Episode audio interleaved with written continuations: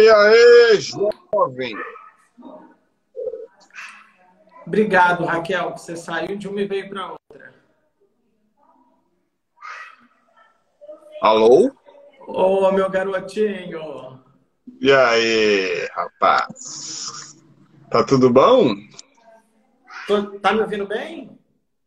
Tô te ouvindo bem, mas tá cortando. Não sei se é só pra mim.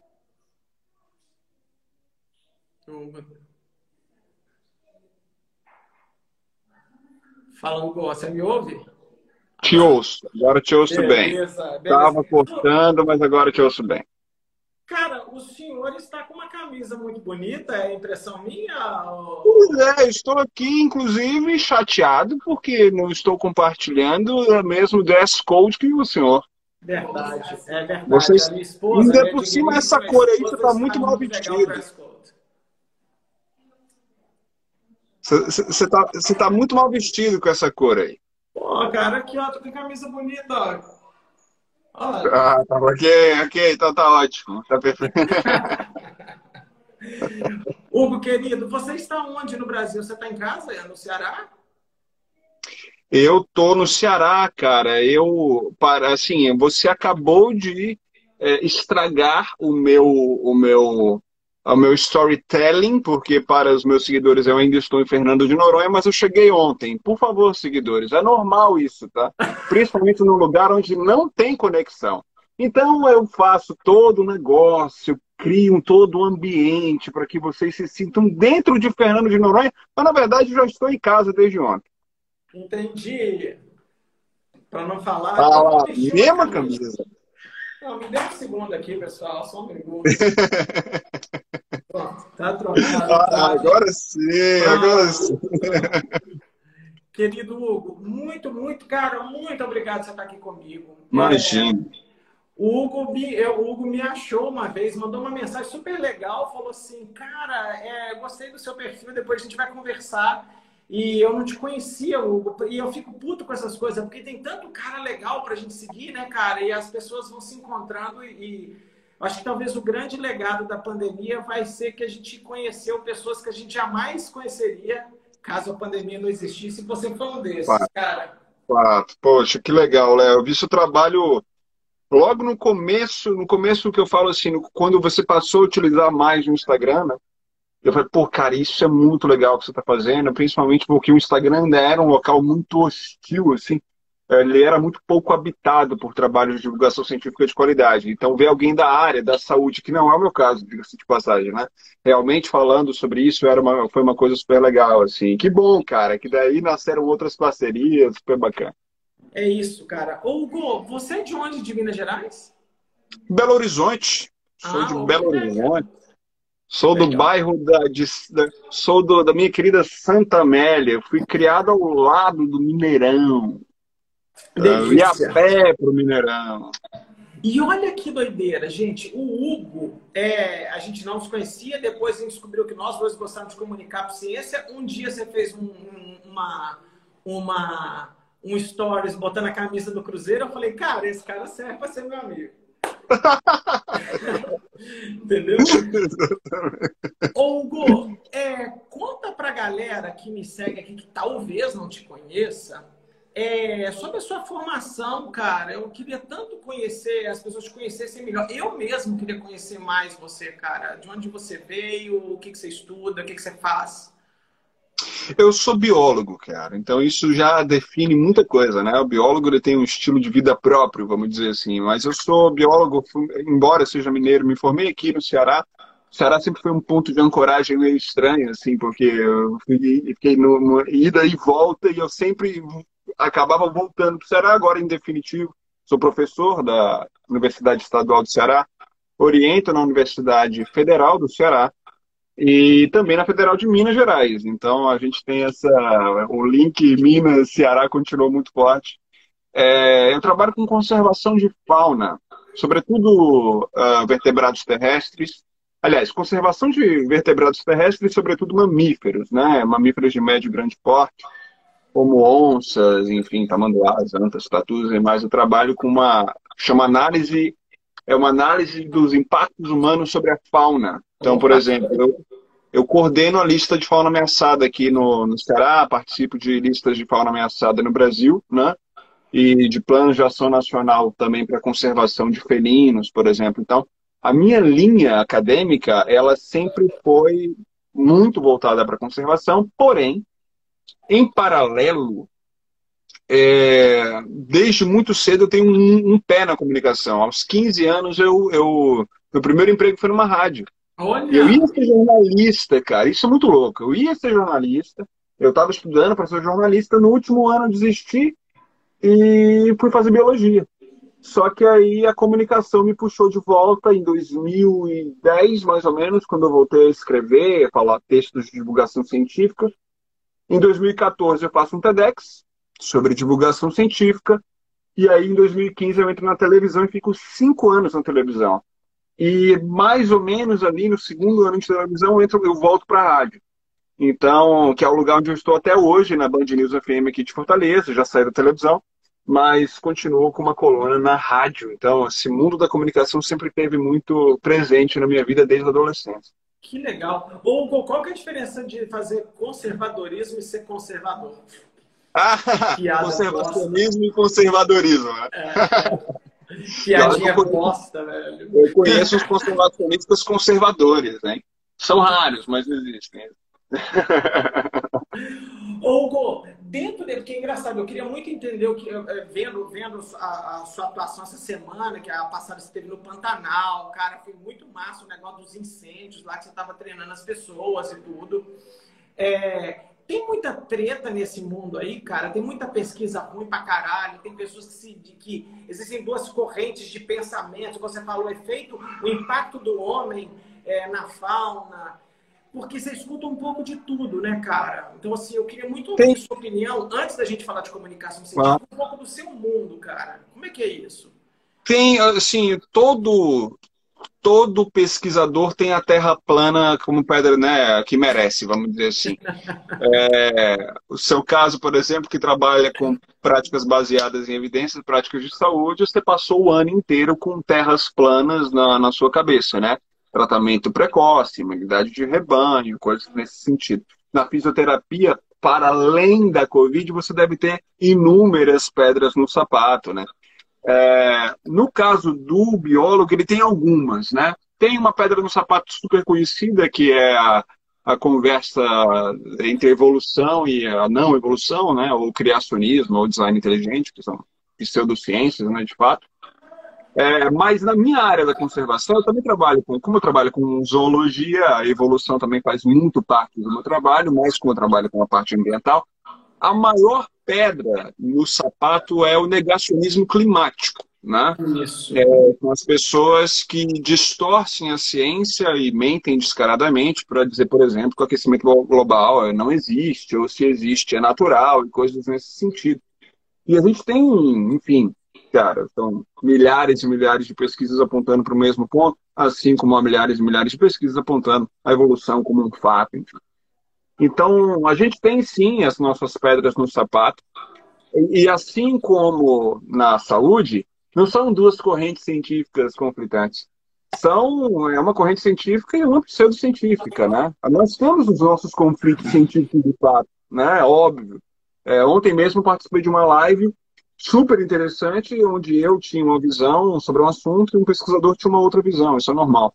Mas é diferente, né? É diferente dessas pedrinhas aí que a gente vê. Tá. Uh, isso tem sido super, super em voga, principalmente agora. Né? Agora a gente registrou, por exemplo, a temperatura recorde. Né? Nós temos é, é, um cenário muito complicado aí nos próximos anos. Uhum. E é muito complicado, Léo, porque imagina, na Covid você a, a, a, realidade bate na tua porta no dia, no dia seguinte, nos próximos meses, né? Quando alguém chega e fala assim, ah, sei lá, é, pandemia vai se acabar em um mês, vai, as, as, as loucuras do Osmar, Osmar Erra, né? Osmar Erra. Ele falou isso e, não, e aí, enfim, o vídeo continua. E mesmo assim as pessoas continuam negando. Agora imagina o aquecimento global, os resultados são na escala de décadas. Né? Então, é, é uma pedra mais complicada da gente lidar. O erro é de interpretação dos dados ou é ciência ruim mesmo? Hoje eu ouvi uma, um dos seus podcasts, eu fui andar com meu cachorrão aqui e coloquei o episódio da cloroquina. Você comentou ah. sobre a CPI, eu gostei muito. E você falou uma frase, cara, que eu falei, cara, eu realmente eu preciso ser amigo do Hugo, porque eu falo muito essa frase também. Tem dois tipos de ciência: a ciência boa e a ciência ruim. Não tem outra ciência. Porque os caras falam, ah, tem duas verdades, né? Não. Existem... não, não tem duas verdades. Tem o lado da ciência que é de qualidade, que provavelmente ela vai te dar uma estimativa mais próxima da verdade, e uma coisa que vai dar errado. A estimativa vai ser uma loucura. É, qual que é o ponto no seu mundo? Especialmente a gente fala assim, né, de conservadorismo, é, é, é, de, de, você falar com as, os homens impactando no meio ambiente, com a fauna. Tem dado picareta ou é a interpretação incorreta das pessoas? Tem os dois, cara, tem os dois. Se você pega, por exemplo, uh, as tentativas de negar o aquecimento global, tem de tudo. Tem o cara que pega uma verdade e distorce, tem um cara que cria uma própria verdade, mas tem a ciência picareta também, né? Você tem, por exemplo, grupos de pesquisa que tentam forçar um pouco a narrativa de que o Brasil é um país modelo, por exemplo, na proteção ambiental, né? Isso é muito comum com figuras chamadas Evaristo de Miranda. Né? Eu não estou fazendo muita propaganda, porque nas redes bolsonaristas ele já é bem citado. Conhecido.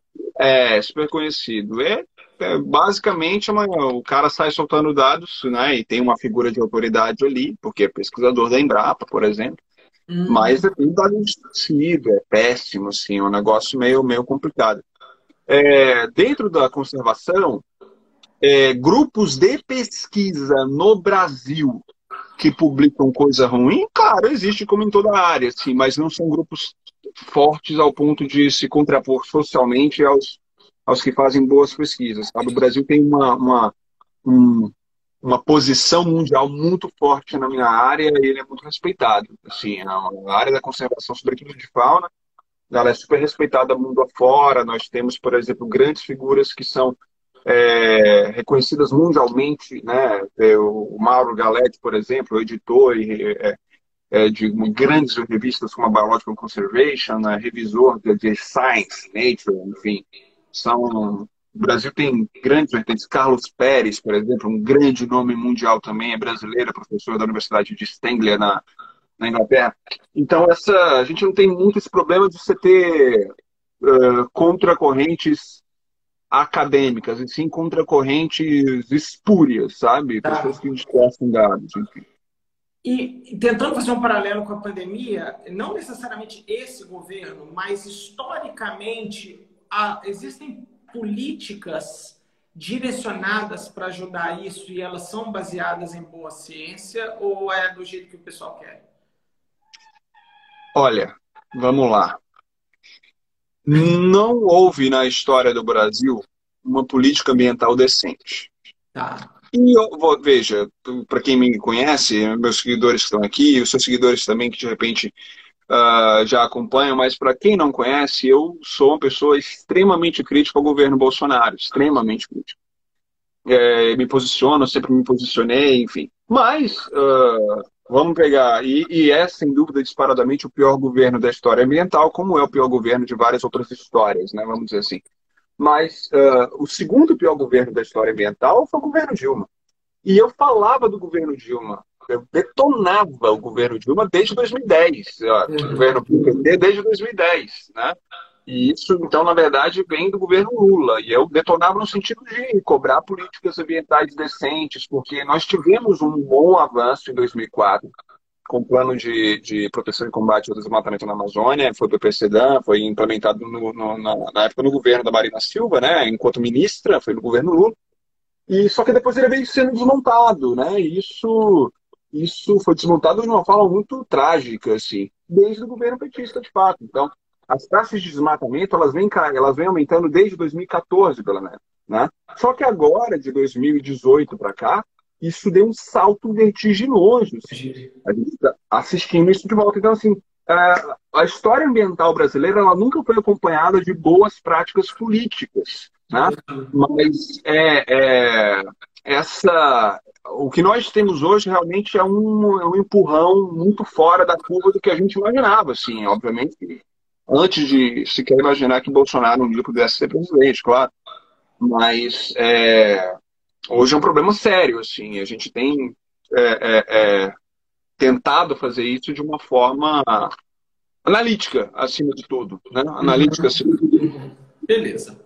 É, eu quero mudar o rumo da nossa conversa indo para comunicação, cara. Sabe como é que eu tive vontade? Eu te mandei um WhatsApp uma vez, falei assim, conversa comigo, você ia começar a expedição lá para o Pantanal. Foi um dia que eu abri uma caixinha de stories e falei assim, pergunta o que você quiser sobre ciência. E veio hum. perguntas para mim assim, o que é diabetes? O que é um vírus? E aí, cara, me deu uma puta de uma deprê, que eu falei assim, cara, pessoas e se vê pessoas de nível superior, às vezes, elas não têm um conhecimento básico sobre o funcionamento do corpo humano, como a natureza funciona. E provavelmente foi uma falha educacional que as pessoas tiveram, e eu vejo uma oportunidade de a gente tentar corrigir isso. Porque quando eu estou tentando explicar um intervalo de confiança 95% para mostrar a variabilidade de um efeito de uma vacina, talvez eu estou falando de uma pessoa que não sabe o que é aquilo como que funciona o negócio. Quando alguém fala assim, uma vacina de RNA mensageiro vai alterar o meu DNA, se o cara for um engenheiro, tudo bem, mas na hora que você olha, a pessoa é uma enfermeira formada. Falei, cara, um, assim, eu vou começar, é, é bem duro que eu vou começar agora. É, o, qual é o tamanho do monstro do, Gigante. Do letramento que a gente tem. Gigante. pensa isso? O analfabetismo científico. É. Dentro de profissionais formados em áreas de ciências é assustador. Tá. Assustador. E eu não estou falando, veja, só da falta do conhecimento básico, tá? Eu, eu acho que há outro indicador importante aí, que é a falta da compreensão do que é ciência uhum. e de como funciona o método científico. Uhum. É avassalador o cenário de analfabetismo científico no Brasil dentro de áreas que, que são científicas. Eu estou falando de profissionais biólogos, geógrafos, fisioterapeutas, médicos. Bom, na medicina, então, a gente vê, viu né, o que. É. O que embora a gente precise aplaudir dezenas de milhares ou centenas de milhares de médicos que fizeram a coisa correta, que são bons médicos, que, que não só médicos, como todos os outros profissionais da saúde. Né? Eu estou falando dos médicos aqui por conta, até uma questão de... protagonismo da crítica, que é o protagonismo de, de chegar a matar no peito e falar que tratamento precoce funciona, coisas nesse sentido, é, com um órgão, um órgão, um Conselho Federal endossando. Então, assim, a gente tem uma, uma, uma, uma, uma questão muito grave para lidar, que quando a gente está falando de letramento científico alfabetização e científico na população brasileira, eu preciso começar com os meus. Eu preciso começar com os meus pares. Eu preciso chegar, por exemplo, numa, numa, num curso de biologia e, e, e, começar a construir conceitos que deveriam ser básicos. Ou pior, eu preciso desconstruir conceitos pseudocientíficos que estão entremeados Isso. na academia brasileira. Eu, a gente teve agora um, um, problema muito. A gente, na verdade, tem esse problema muito sério de você ter é, pra, é, teorias completamente pseudocientíficas, né? não são teorias que falam, são hipóteses, ou práticas, sei lá, completamente espúrias, pseudocientíficas, entremeadas no ambiente universitário. Uhum. Há, há, há, pouco tempo atrás, a, a Universidade Federal do Rio Grande do Sul estava promovendo, dentro do curso de enfermagem, dentro do curso de enfermagem, de uma universidade federal, uma disciplina que era o uso da teoria quântica nas práticas de saúde usando a física quântica dentro de uma definição esotérica, e se você, por favor, que está me ouvindo agora, está ouvindo o Léo, se você ouviu qualquer coisa sobre física quântica e energias espirituais esotéricas, corre! Isso é 0% de chance de ser real. 0% de chance de ser sério. Corre que é golpe.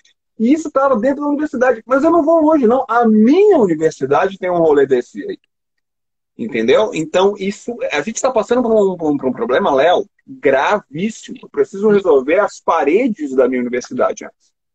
E que usa dinheiro público para ensinar sobre ciência.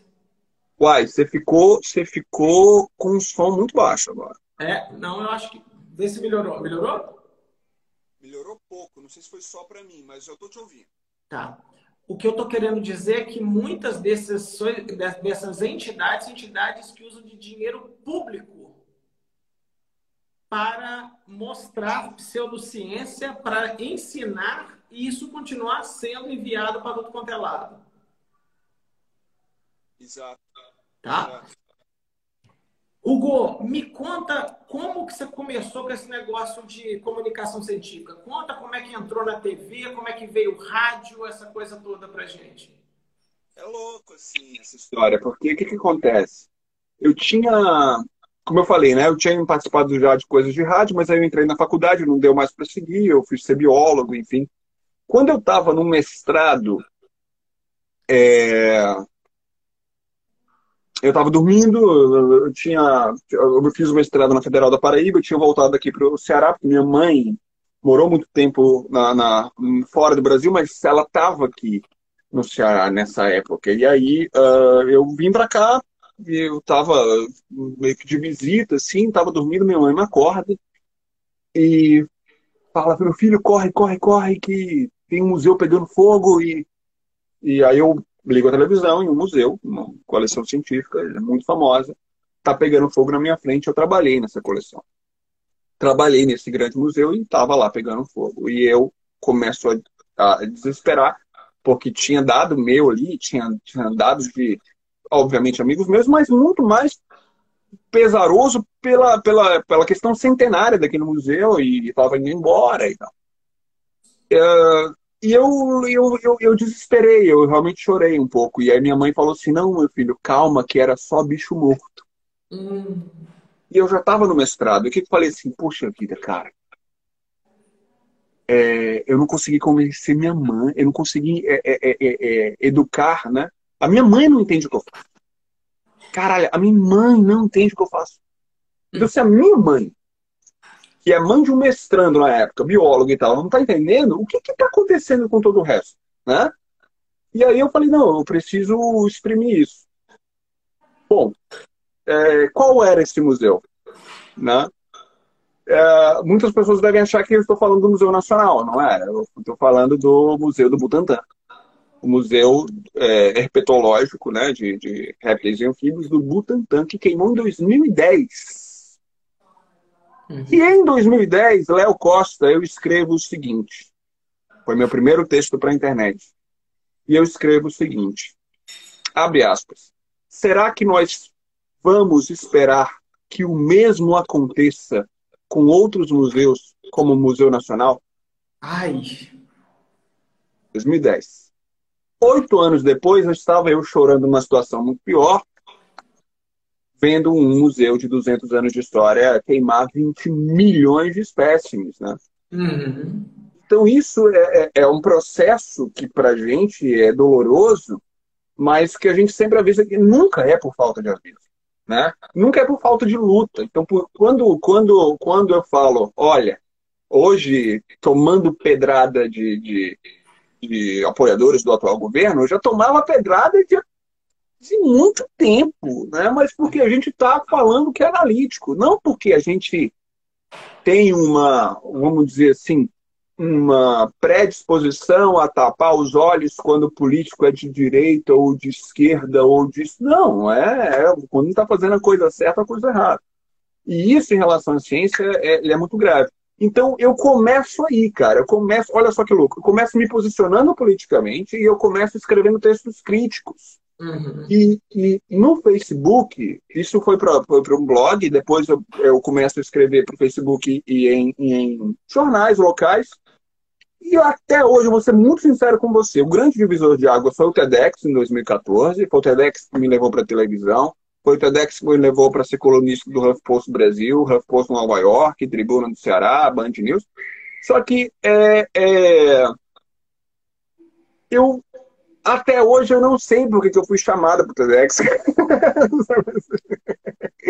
Porque eu fazia umas coisas no Facebook, cara. Tipo assim, eu não, eu não tinha projeção, eu não tinha mudado muita realidade. Poxa vida, eu fui convidado pro TEDx falei assim, caramba, velho, tipo assim, Bill Gates fez TED, o que, que eu tô fazendo aqui, entendeu?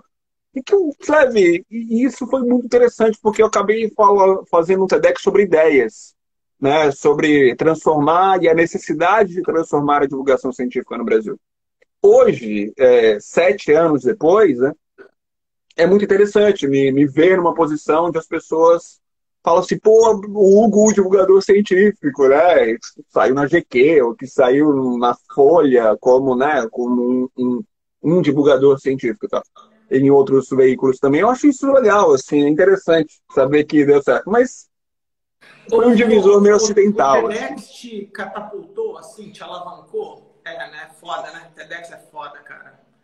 Eu lembro, uma vez, Hugo, eu dava, eu dava curso de prática baseada em evidência presencial, né, cara? A internet é muito louco isso, né? Então eu fazia turma de 30 pessoas. Eu falava, caralho, a turma tá lotada. Os caras pagaram dois dias para ficar do meu lado para me assistir, para eu ensinar ciência. E eu falava, porra, isso é animal, velho. No início eram só fisioterapeutas, depois vieram outros profissionais, e eu cheguei num ponto que eu não saía do avião, todo fim de semana eu estava numa cidade diferente. Teve uma vez que eu recebi um TEDx e eu recebi assim, 200 vezes o mesmo TEDx. E era uma mulher chamada Natália Pasternak. Natália Pasternak. que botou aquele TEDx animal e que, de novo, eu, eu, eu sempre quis falar isso pra ela, não tira, daquela vez deu errado, daquela live de nós três, eu não consegui falar com ela, mas eu me peguei chorando vendo a live dela. Eu falei, caralho, meu. E, muito, e foi legal porque muita gente falou assim, cara, essa, tem outras pessoas que se incomodam com essas maluquices né? E aí eu comecei a ver um monte de gente que está fazendo e que talvez, de novo, né? talvez a pandemia está aproximando essas pessoas para tentar usar um discurso para tentar ajudar as pessoas. Porque uma das falas da Natália, que eu, cada dia que passa eu fico fã da coragem, é ter a coragem de ir para frente e falar: meu, tá errado está errado, porque o acadêmico não tem essa natureza. O acadêmico fala: não, velho, eu vou ficar aqui atrás, eu tenho meu doutorado, eu tenho minha verba FAPESP, o que, que eu vou ficar brigando com esse monte de picareta? Aí você trata mal o outro cara, na verdade, talvez ele está precisando ser educado e você está tratando ele como bandido porque eu, eu, eu, acabei de sair de uma live com o Adriano, o doutor Derramo, que falou que é seu fã número um, que quer te conhecer depois, pessoalmente. Ele falou ah, vamos assim, lá. Comigo, Curto demais o trabalho dele também, muito bom. Ele é muito bom, cara. É um cara de um coração gigante. E eu falo sempre com ele assim, falei, cara, é charlatanismo ou é, é... O cara não sabe o que é ciência. E o meu lado, talvez humanístico, sabe? Minha, minha mãe isso até a quarta série primária. Então, quando eu olho, eu falo, cara, será que esse médico, na verdade, ele é super bem intencionado? Ele vê os pacientes dele melhorando, mas ele não percebe que se ele desse farinha ia dar o mesmo efeito? Ou não, esse cara, de fato, ele está ganhando uma puta grana em cima desse negócio todo. A mesma coisa vale para os ministros, vale para os políticos, vale para o presidente. Fala, não é possível que o cara quer matar as pessoas. Não é, eu, sabe, assim, eu, eu, talvez é porque eu sou cientista, mas eu também sou cristão. Eu falo, não, não, eu não posso acreditar que um, político quer fazer mal, que ele quer que os brasileiros morram, que o meu líder máximo tem o desejo que eu vou para óbito em troca da economia, que eu vou acabar com a natureza para ajudar a economia das pessoas. Eu não consigo. Aí eu prefiro, eu prefiro, para eu me manter é, com a cabeça boa, eu prefiro acreditar que o cara é desinformado. O cara tá, e aí ele tá mal assessorado também. Né? Porque é uma merda, que às vezes eu falo assim, o líder ele não precisa ter conhecimento de tudo, desde que ele tenha uma equipe que fala, cara, aqui você vai, aqui você não vai. O que, que você pensa, velho? São várias explicações, né? Primeiro, nós somos humanos e humanos eles eles são guiados pelo viés de confirmação. Não só humanos, na verdade, né? Tem uma experiência com pombo, por exemplo, é, que é guiado por, por viés de confirmação. É, nós, nós somos assim, eu costumo dizer o seguinte: é, todo mundo aqui que está assistindo, vamos supor, tá? Vou dar dois exemplos, tá? Você tem um carro e está querendo trocar de carro. Ou simplesmente achar um carro bonito. Tem um sonho de ter um carro, ok? E aí você quer, achou muito bonito, vamos supor, um troller amarelo. Pô, não é um carro muito comum, certo? Mas é bonito. É bonito, mas não é um carro comum. E aí, beleza. Aí você fala assim, cara, você tá nesse sonho, você sonha com um troller, troller amarelo. E aí você encontra na rua todo dia um troller amarelo. E a sua cabeça fala assim, só porque eu quero um troller amarelo, agora. Não, é porque na verdade seu cérebro nunca processou quanto troller, quantos trollers amarelos passavam quando você não queria. Da mesma forma que você acha que só porque o seu pé está machucado que as pessoas pisam no seu pé, e na verdade não é, isso é viés de confirmação. Ou porque você quer pintar o cabelo de roxo, aí de repente você vê na rua um monte de gente com cabelo de roxo e fala, ah, não, eu achava que eu ia inovar. E quando na verdade não é, o seu cérebro trabalhando com viés de confirmação tem muito isso.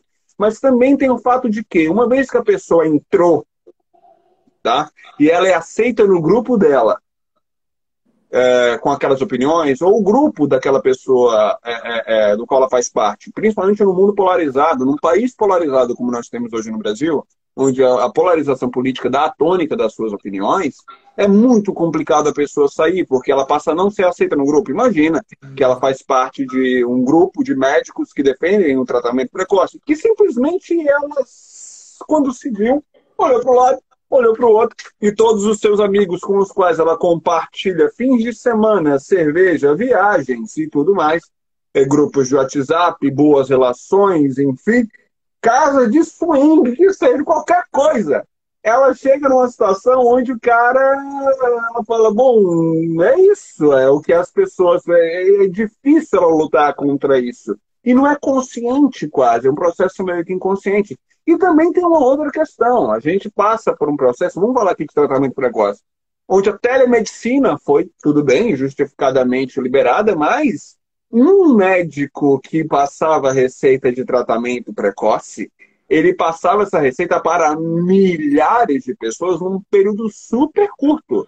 A pessoa apresentava o sintoma, ele tacava uma receita de tratamento precoce recolhia aí algumas dezenas ou até centenas de reais por consulta. E você tem um ganho absurdo de pessoas que nunca foram infectologistas, epidemiologistas ou coisa assim, passando receita de tratamento precoce. Às vezes o cara tinha especialização em qualquer coisa que, que, que era, sei lá, de clínico geral, a cardiopatia, a oftalmologista passando receita de tratamento precoce, ganhando muito dinheiro com isso. Uma vez que você entra nesse mercado, é muito difícil sair em nome do quê?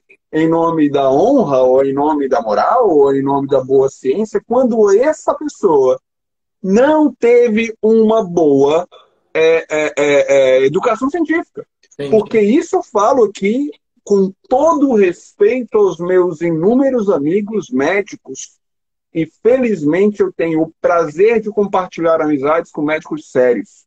Mas a medicina brasileira, em relação à educação científica, precisa ser resetada. Uhum. Resetada. A gente precisa resetar. Não estou falando toda a medicina.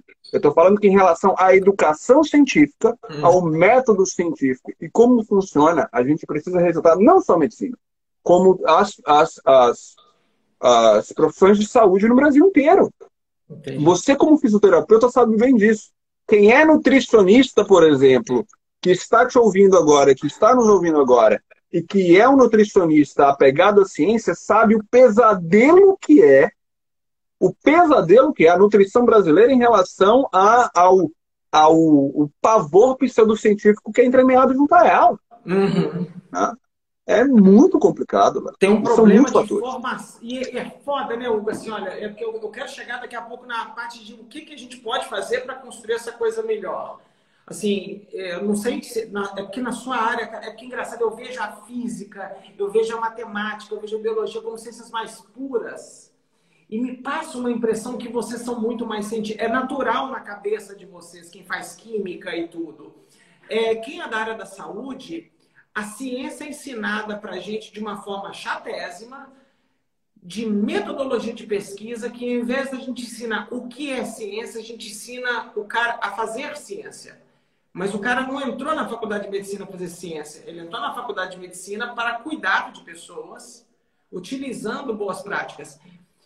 E não é claro. Então eu falo, quando alguém entra numa porra de uma aula de metodologia aprende norma da BNT, o cara quer morrer para sair dali. E ele vai achar ciência chato, ele vai achar desinteressante ele não vai querer curtir essa merda. E ele vai fazer uma porra de um TCC merda e ele depois vai sair falar, não, agora como, eu, como a medicina, por exemplo, é uma, ela hierarquicamente ela é uma profissão grande e é maravilhoso mesmo, é uma das profissões mais nobres do mundo, isso passa uma falsa impressão que médicos são cientistas, eles pensam de forma científica. Pior, querido Hugo, os pacientes têm certeza que os profissionais de saúde são baseados em evidências. Eles têm certeza. Certeza. Ele vai lá e fala assim, cara, eu tô doente, cuida de mim. Eu vejo isso no ambulatório de ortopedia da Universidade de São Paulo, onde eu trabalho. O cara chega lá de cadeira de roda e fala, ô Léo, me bota para andar ele tem certeza que eu vou utilizar de métodos científicos. Ele fala assim, cara, eu não vim aqui porque você, mesmo no alternativo, ele acha que tem ciência. E não tem. E eu acho que aí a pandemia escancarou esse negócio. A gente, quem está no, é, quem tá no meio... quebrou também, Léo. Desculpa, não te ouvi? Eu acho que escancarou, mas também quebrou, cara. Eu nunca vi um racha tão grande na autoridade médica como autoridade beatificada de novo. Mas também isso é muito culpa da, da, do próprio conselho. Né?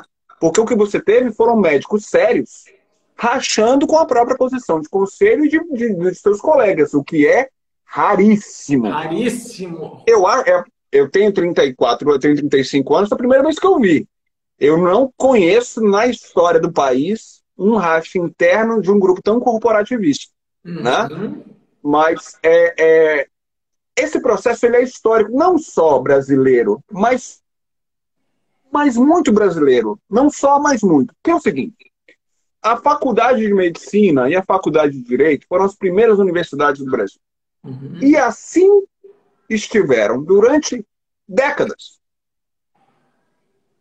Então, e depois a engenharia. Então, assim, essa, essa a, a, a medicina e o direito eram a, a, a, a ponta da aristocracia brasileira. Uhum.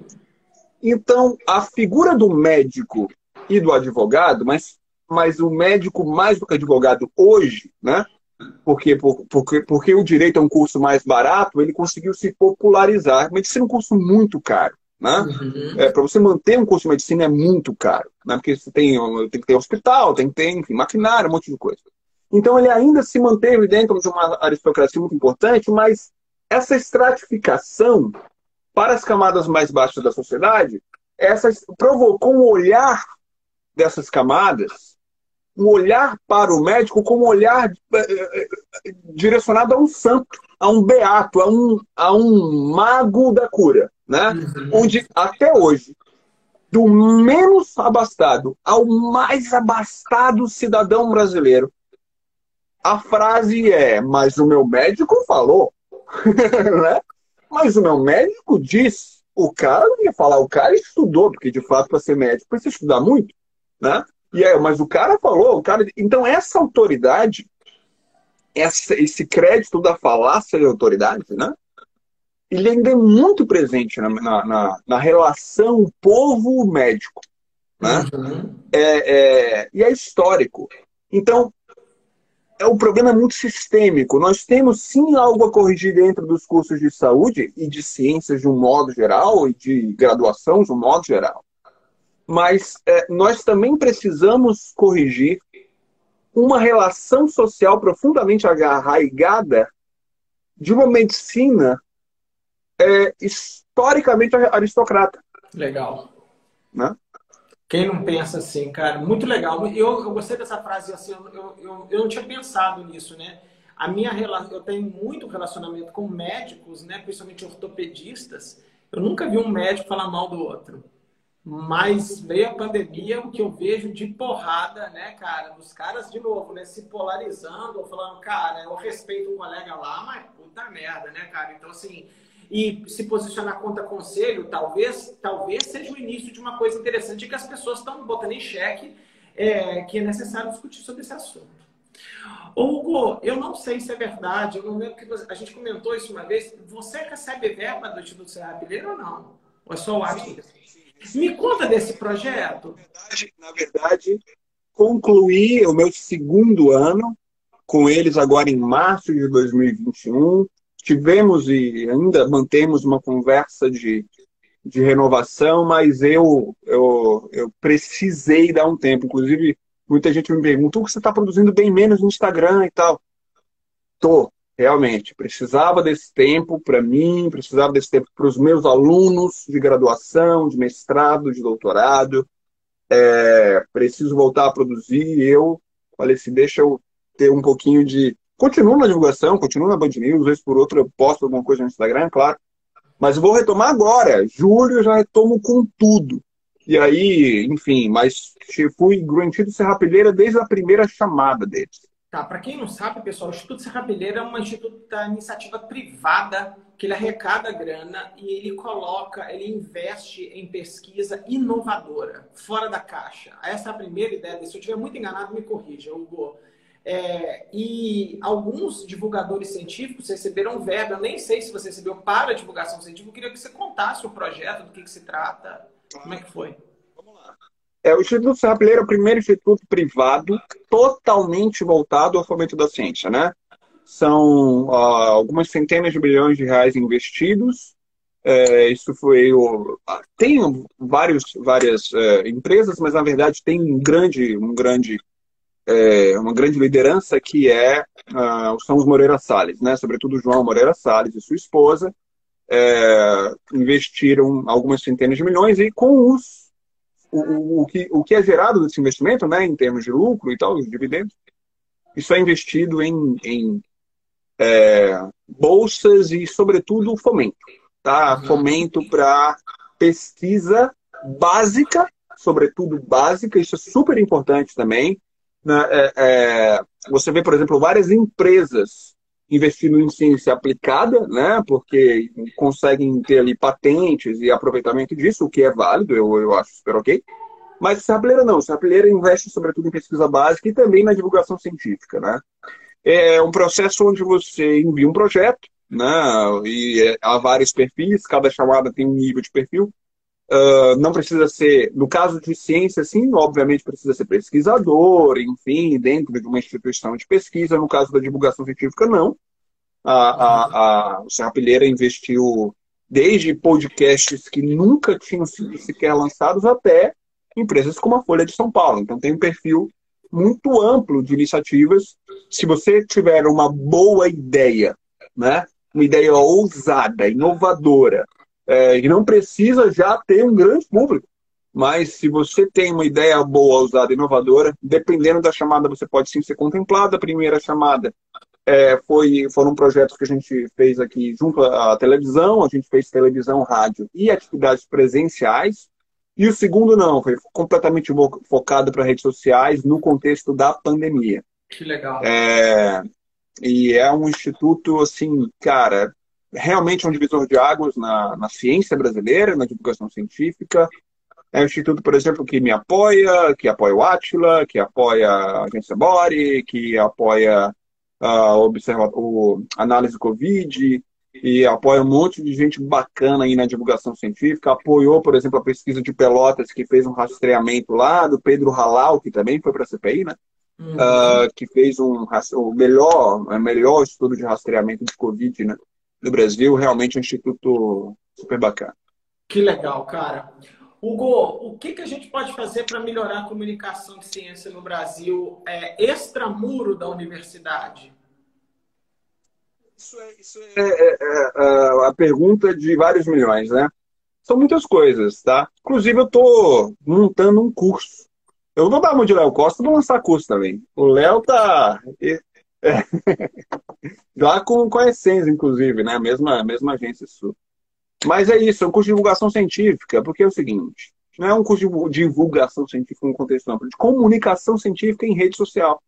Porque isso pode ser tanto para alguém que quer ser divulgador científico, que tem um perfil de divulgação científica, ou não, que é um pesquisador ou um profissional que quer melhorar a sua comunicação em rede social e é, é, passar a ciência da melhor forma.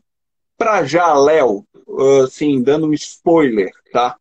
Geralmente quem quer fazer comunicação científica é cientista, né? E o cientista ele é treinado para uh, um nível de comunicação muito protocolar, né? Uhum. Que é introdução, materiais, métodos, resultados, discussão e conclusão. Que é ótimo, continue com esse protocolo, mas dentro das paredes da sua área acadêmica, né? Dentro da, da, da dos seus pares. É importante mantê-lo. É, muito embora existam também várias estratégias de você melhorar essa escrita de redação científica. Porém, quando a gente quer fazer divulgação científica, se você replicar esse modelo, cara, em rede social, não vai funcionar. Uhum. Você vai vou contextualizar o problema primeiro, apresentar o problema e depois o método. Né? Cara, não é assim. Na verdade, não tem uma receita de bolo, mas o que a gente tem é a não receita. A não receita é você não seguir esse protocolo. E geralmente as pessoas cientistas que querem se comunicar insistem, insistem, insistem nesse protocolo. Né? Divulgação científica não é tradução do conhecimento. Isso é muito importante também. Isso eu escuto direto. Traduzir conhecimento científico não é traduzir conhecimento científico, na verdade. Porque você pode, ok, pegar um artigo super complexo e torná-lo, sim, traduzível, né? Você pega uma linguagem técnica e tenta passar para as pessoas, mas não é isso. Geralmente não é isso. Né? A divulgação científica é muito mais do que isso, é um processo de formação onde você precisa desconectar essas caixas de introdução, métodos e tudo mais. Vamos, vamos começar com a conclusão, vamos, vamos colocar a discussão aqui, esse ponto que não foi ressaltado no artigo, mas a gente vai ressaltar na manchete, porque é isso que prende a atenção das pessoas, né? É, vamos, vamos tentar quebrar as objeções, vamos tentar responder diretamente o que as pessoas querem. As pessoas querem saber por que a vacina saiu rápido, então responde logo, caramba, não fica criando subterfúgios para. Sabe, não, olha, saiu rápido por isso, isso, isso. Aí depois você introduz, você conta como é que foi, né? Tenta conhecer o seu público, isso também é super importante. Porque o que, que acontece, Léo? É, a pessoa geralmente ela tem dois caminhos possíveis, tá? Ela pode querer um público, Tá? Vamos supor, um divulgador, um divulgador, uma divulgadora científica que quer atingir mulheres. Uhum. Então, ela quer trabalhar com divulgação científica em mulheres. Então, ela precisa conhecer esse público, né? Quais são as dores que as mulheres que precisam, que querem, ou nem sabem se querem, mas que com certeza vão querer a partir do seu conteúdo, é, é, que dores são essas que você pode cobrir? Que necessidades são essas que você pode cobrir, né? E, que tipo de ações você pode conduzir para atingir mais mulheres, por exemplo. Uhum. É, isso, isso é um caminho. Mas geralmente o que acontece é a pessoa desenvolve um estilo dela e o público vai se formando uhum. ali. Entendeu? O público ali vai se formando. Mas igual é importante você conhecer esse público. É quem, quem saber o que ele quer. Abrir perguntas, como você faz muito bem, né? entender, antecipar, eu acho que isso é um ponto super legal. Antecipar a, a antecipar a, o viral. Sabe? Uhum, uhum. Vou dar um exemplo. É, quando eu peguei o segundo, segundo, terceiro relato de pessoas que tomaram AstraZeneca e, e, e, e sentiram que tomaram pau, eu falei assim: se eu fizer um post de efeito colateral da AstraZeneca, isso vai bombar pra caceta. É verdade. Só que eu não fiz, porque eu estava muito ocupado. Mas eu falei: alguém vai fazer e vai ser um estouro. Cara, não deu outro. Eu vi um perfil, vou lembrar o nome, acho que é Cientizando. Super legal o perfil. Super pequenininho, era. Na verdade, eu não sei se era super pequenininho, já tinha mais de 10, 20 mil, não sei. Mas os caras cresceram um absurdo que deu de 300 mil likes que os caras falaram, olha, por que, que a AstraZeneca... Cara, isso é sensacional. Por quê? Porque eles ouviram, sabe? Tipo assim, é. ouviram um segundo falar isso. Opa, chegou aqui para mim do WhatsApp, do, do, do, do não sei quem, e vi uma perguntinha no Instagram, opa, você já Cravo. E você faz muito isso, cara. Você pega as coisas que estão no hype. Isso é, é, super legal. Eu paro várias vezes. Às vezes eu tô aqui em casa e falo assim, caralho, eu tenho que pentear meu cabelo, né? Porque eu já tenho pouco, né, velho? Aí eu, assim, é agora. Eu, Hugo, eu tenho um vídeo do ensaio clínico da cloroquina. Tá no Stories até hoje. Esse foi foda, porque eu tava dentro da minha casa e eu, tava, eu botei um boné, falei, Lu, vamos gravar agora. Não tinha negócio para segurar celular, gravei. A Bela, minha filha, ela ficava pulando no pula-pula. Foi, foi super bonitinho. Tá Stories até hoje aqui. E assim, eu falei assim, eu, eu expliquei todo o estudo, eu falei assim, só que esse estudo é uma bosta. Tá essa frase lá, todo mundo pode ir lá assistir se quiser. Falei, só que esse estudo é uma bosta. É, pode ser que esse tal de cloroquina seja bom, não baseado nesse paper exclusivamente. Ali, velho, o negócio. Uh, se tivesse vídeo gravado para compartilhar e tudo, né, para documentar historicamente isso, faz. E eu acho que eu, eu, concordo com você. Você tem que ficar ligado o tempo todo o que está acontecendo e tentar se antecipar e tentar colocar, ajudar as pessoas a esclarecer o que está acontecendo, porque as pessoas ficam cegas, né, cara? Eu, eu não sei se você concorda, eu comentei com, com a Adriana há pouco, né, na, na live anterior, que o grande problema de comunicador científico é que a gente, né, aquela frase boa, né, a ciência não está nem aí para sua opinião, né? Então a gente frustra a expectativa muito das pessoas, né? Porque a ciência não está preocupada com o seu sentimento, a ciência está preocupada com os dados e você interpretar os dados ali e fazer, né? Ao contrário de um profissional de saúde que está cuidando das pessoas todos os dias. E quando a gente vem com esses confrontos, às vezes provocativos, é muito ruim. E eu tento até contrabalancear, tentar trazer boas notícias, tentar trazer soluções, né, cara? Às vezes eu falo, porra, é tão bom quando você faz um post, cara. Lembra quando saiu o paper da. É, tinha acabado de sair, esse também foi bem legal. O estudo de mundo real da Pfizer em Israel, 1,2 milhões de pessoas. Todo mundo fala, fala, cara, um sorriso que você abriu na hora que você começou o vídeo, falei, cara, hoje eu tenho uma puta de uma notícia legal. Os caras botaram 600 mil de um lado e 600 mil do outro. Replicou o trial. Os casos despencaram, as mortes despencaram. Nós achamos a solução, pelo menos temporária, para essa merda. E o negócio assim, ah! então assim, eu acho que é verdade. A pessoa que está afim de ir para esse mundo vai ter que ficar ligado. Às vezes pode entrar num burnout, né, cara? Porque você tem, você tem que ficar buscando informação o tempo todo e é foda. E eu tenho outra dica. Cara, outra dica é, a gente está muito, por mais que a gente tente abrir os nossos canais, né, a gente ainda vive numa bolha e as coisas chegam para a gente dentro da nossa bolinha. Eu, por exemplo, não bloqueio ninguém, a não ser que seja uma ofensa muito pesada, uma, com violência, aí eu, aí eu bloqueio mesmo. Mas o, o contraditório é sempre muito bem-vindo. Inclusive o cara que vem me xingar. É, por quê? E que se você for no search do meu Instagram, nem parece que sou eu tem várias coisas lá do que, olha, o que você achar de pior tem na mão, eu preciso saber do que a pessoa está falando. Eu preciso saber o que está no WhatsApp, entendeu? Eu preciso saber o que chega no grupo da minha família, sabe? Do meu, do, do no, no, no, grupo da, da, dos meus amigos. Eu preciso saber. Mas ainda tem outro ponto, cara. Divulgação científica, ele é disseminação do conhecimento e disseminação de uma ideia de formação científica. Ou seja, tem uma popularização. Né? A palavra popularização é importante. Mas se você não entender o popular, se você não respirar povo, entende? Uhum. É, é, é... Não vai ser efetivo.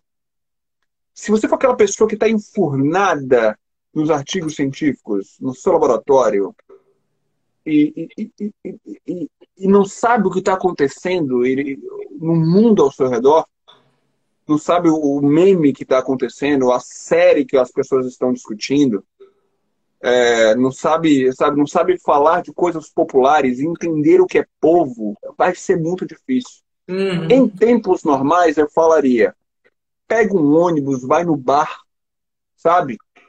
Vai no estádio ver o Cruzeiro ganhar a Libertadores, porque a gente precisa sonhar. Entendeu? Mas assim, o estádio, a, o, o, bar, o futebol, a, um salão de beleza, um shopping, escutar, sabe? Uhum. Escutar, ter uma noção do que é Brasil, noção do que é povo mesmo. Porque uhum. aí você entende quais são as dores. Isso. Você entende quais são as dúvidas. Legal. E aquilo que te parece algo absurdo, como assim as pessoas não sabem disso? Não dá para entender, você deu um exemplo. Como assim as pessoas não sabem o que é um vírus? Não, mas aí você vai ver que você faz parte de uma parcela extremamente privilegiada e pequena pra caceta que sabe que o vírus nem sequer é considerado um ser vivo, que é, na verdade, um material físico-químico que replica DNA ou RNA. Entendeu? Isso é um, é um, é, uma, é um negócio, Léo, que a gente precisa. É isso, sabe? De, de, de, de ter noção do que é Brasil. Cara, sabe? isso é tão bom que você falou. Deixa eu contar uma história rápida aqui. Eu não quero ultrapassar de uma hora, mas eu preciso contar isso. Uma moça veio fazer uma faxina aqui na minha casa e ela perguntou sobre vacina. E ela falou assim, cara, aqui em Atibaia não esse tempo de vacina não, né? Vacina é só lá em São Paulo. Eu falei, cara, isso aqui uma cidade de 150 mil habitantes, a pessoa não sabe. A pessoa não sabe, ela tá achando que vacina é um negócio lá da capital. A capital tá logo aqui. Mas não sabe. Aí eu parei com ela e falei assim, não, filha, senta aqui. Senta. Não, mas não tem. Eu falei, mas você não vê TV? Ela falou, não, mas esse negócio de Globo lixo aí eu não quero, eu não vejo TV e tal, não tenho tempo. Aí eu falei, cara, as, as pessoas não estão vendo jornal, nada, nada. E eu falei, cara, a gente precisa contar isso. Aí tem hora que a gente entra, né, né o, para contar que vai vacinar por idade, que vai vacinar por comorbidade. Parece ser idiota, mas o comunicador científico, na hora que ele tem que assumir um papel meio que. Porque se o cara tá aqui, ele não tá lá, né, velho? Imagina, cara, eu trabalho no. Eu, eu tenho um trabalho na Band News FM, que é uma rádio de notícias. Tudo bem, tem um perfil socioeconômico mais alto do que tinha a televisão. Mas eu fiquei cinco anos na televisão, às 11 horas da manhã, na TV aberta. Uhum.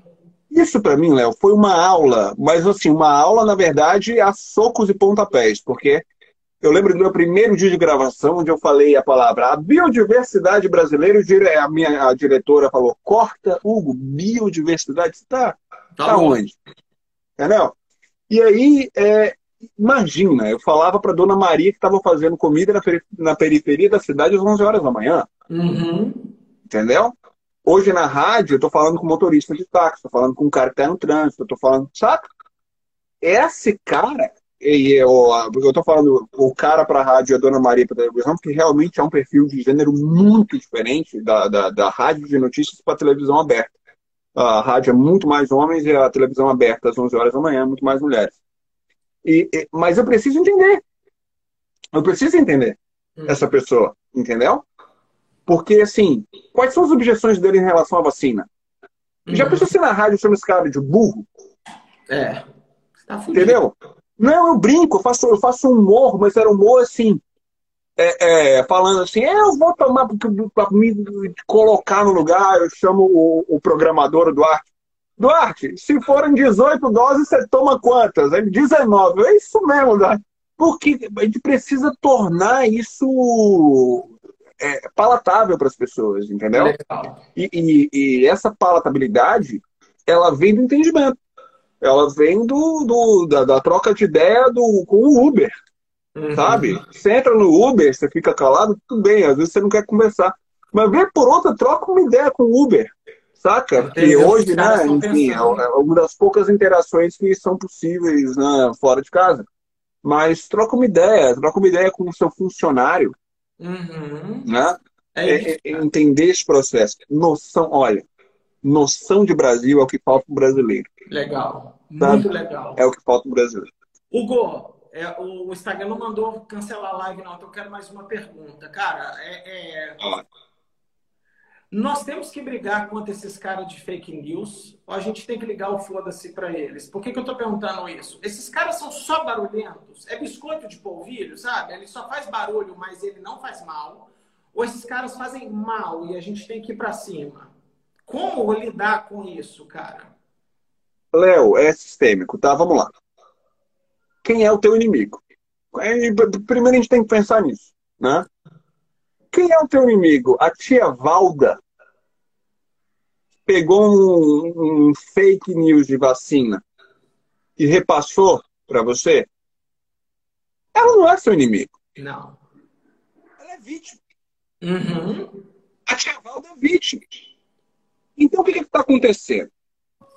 As pessoas estão tretando nos grupos de família porque estão perdendo a capacidade de entenderem que quem cai em fake news é vítima. Eu sei que é difícil pra caceta. É muito mais. Ó, eu vou falar uma coisa para vocês. É muito mais fácil vocês convencerem mil pessoas a tomarem a vacina do que convencer o seu tio que não quer. Por que eu tô falando isso? Tá? Porque eu e o Léo, quando a gente faz uma live, faz um post, esse post perde do nosso controle. Porque ele sai do Instagram, vai pro WhatsApp, a galera usa esse post que a gente fez para convencer o tio, a tia, não sei o que, não sei o que, não sei o que. Então a gente entra numa estratégia que na ecologia a gente chama de estratégia R. O que, que é isso? É quando o animal ele dá muitos filhotes. Ele coloca tipo dois mil filhotes na natureza, mas esquece dele. Por quê? Porque desses dois mil, 20 vão vingar. Ok?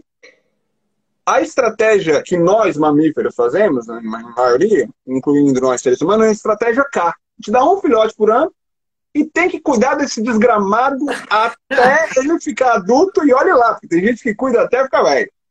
Então, essa, essa, essa estratégia K ela é muito mais onerosa.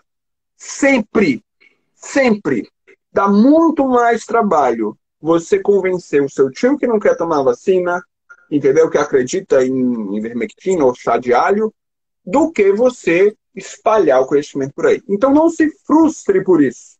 Eu me ok? frustro toda Porque é hora. normal.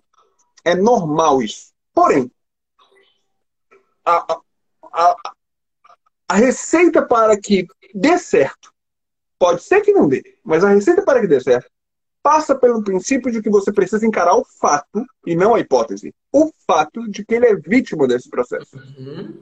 Agora, há vilões. Quem produz e financia disseminação de notícias falsas. Esses são os nossos vilões. Eu não consigo colocar Osmar Terra como vítima. Esse, esse ser humano precisa ser preso por Uhum. tudo que falou do início da pandemia até agora e continua fazendo isso. Eu não consigo colocar ninguém do alto escalão do governo como vítima dessa história. Uhum. Né? Eu não consigo colocar alguém que, que, que está envolvido em corrupção de compra de vacina como um- uma vítima dessa história. Né? Uhum. Então, as fake news, elas possuem vítimas e possuem vilões. As vítimas estão muito mais próximas de você. Então, a maneira que nós temos para tentar resolver isso diretamente é partindo desse princípio. Mas, para além disso, é fomentar uma cultura científica, fomentar uma cultura de checagem de fatos, Uhum. fomentar uma cultura de identificação de fontes confiáveis, fomentar uma cultura de que aquilo que você recebe pelo WhatsApp, ele parte do princípio que é mentira, e depois você confere se é fato ou não. É. Então, este é um processo que precisa ser é, educativo no sentido de mudança de um padrão cultural. Mas veja, Léo, eu sou otimista. Uhum. Claro, otimista não é a longo prazo, porque a curto prazo nós temos mais de 500 mil mortos hoje no Brasil e não há otimismo que supere essa realidade. Porém, a longo prazo, o que, que nós temos? Ao longo da história da comunicação, todas as vezes que um novo mecanismo de comunicação foi popularizado, nós tivemos fake news. Nós tivemos distorção de fatos. Nós tivemos distorção da realidade. Foi assim com o papel, foi assim com a TV, foi assim com o rádio, foi assim com a internet e tem sido assim com as redes sociais é, diretas como WhatsApp, Telegram e, e outras coisas. Mas a sociedade aprende a regular. Uhum. Agora a questão é, hoje nós temos um impulsionamento muito maior dessa comunicação. Será que, assim, que prejuízos nós vamos colher até atingirmos a regulação cultural e social de saber mexer com isso? Eu não sei.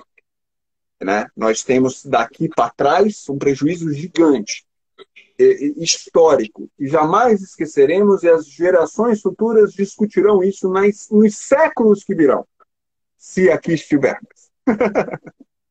Caralho, Hugo, a sua live, sabe o que aconteceu nessa live, cara? Parece aquela música de rock que ela vai começando devagarzinho e ela vai terminando num ápice, assim, cara. Foi do caralho.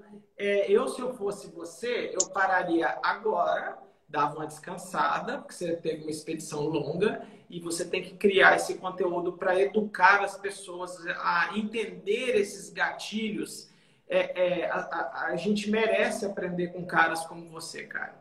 Entendeu? Eu, eu peguei um monte de coisa aqui agora que eu falei, caralho, meu, olha a percepção sua, essa experiência sua de rádio, TV e blog e TEDx e tal, ela, é, e você é um cara generoso, um cara de bom coração, ela precisa ser compartilhada para que a gente consiga colocar mais caras que cheguem aos seus dedos na comunicação e consigam ajudar as pessoas. É muito legal. Eu tenho passado por uma experiência muito gostosa, assim, de algumas pessoas fazendo perguntas muito honestas no direct message, que eu respondo e no dia seguinte o cara vê uma foto do assinado.